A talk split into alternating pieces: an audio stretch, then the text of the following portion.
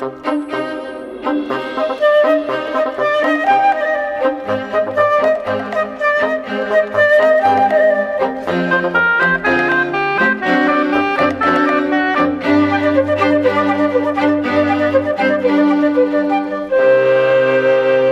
Não há nenhuma razão para pensar que o processo de crescimento económico seja diferente entre continentes. Assim sendo, como é que se explica que as economias africanas tenham um mau desempenho, que a pobreza aumente e, com tantos avanços clínicos, que a esperança de vida diminua na África subsaariana?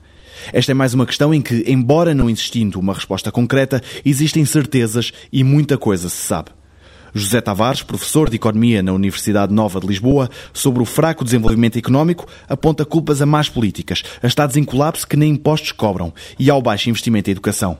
Mas há outras razões específicas daquele continente que têm de ser levadas em conta. Por um lado, as fronteiras foram desenhadas muito artificialmente, o que significa que comunidades que podiam ter um futuro político e integrarem-se e podiam pensar em tomar as tais decisões de política económica e não só de forma sensata. São comunidades divididas, em que é fácil cair em conflitos do tipo guerra civil e são muito frequentes em África. Por outro lado, a África é de longe o continente em que há mais países, quase um terço, que não têm acesso ao mar. O caso da nossa disputa do mapa cor-de-rosa, no fim do século XIX, no fundo significou que houve três países que ficaram sem acesso direto ao mar.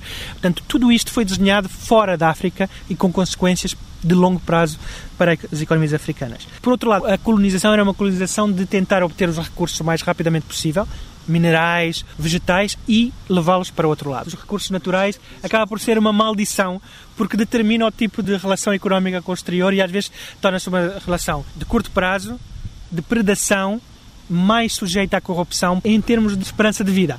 A África tem também recentemente o, uma má resposta e uma maior vulnerabilidade ao flagelo do HIV-Sida.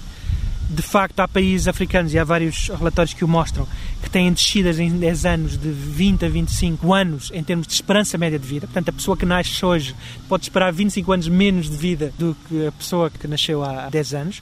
E não é questão só de pobreza, é questão também de políticas de saúde pública. Sabemos que há certos países que preferiram enterrar a cabeça na areia e não reconhecer que há profilaxias baratas e acessíveis que podem diminuir o flagelo e, portanto, o resultado é esta diminuição da esperança de vida e o facto de que dos países mais afetados no mundo pelo, por este flagelo, os primeiros 20, 20 e pouco são países africanos e a seguir vem o Haiti, que é um dos países mais pobres do mundo, mais pobre do que a maioria dos países africanos.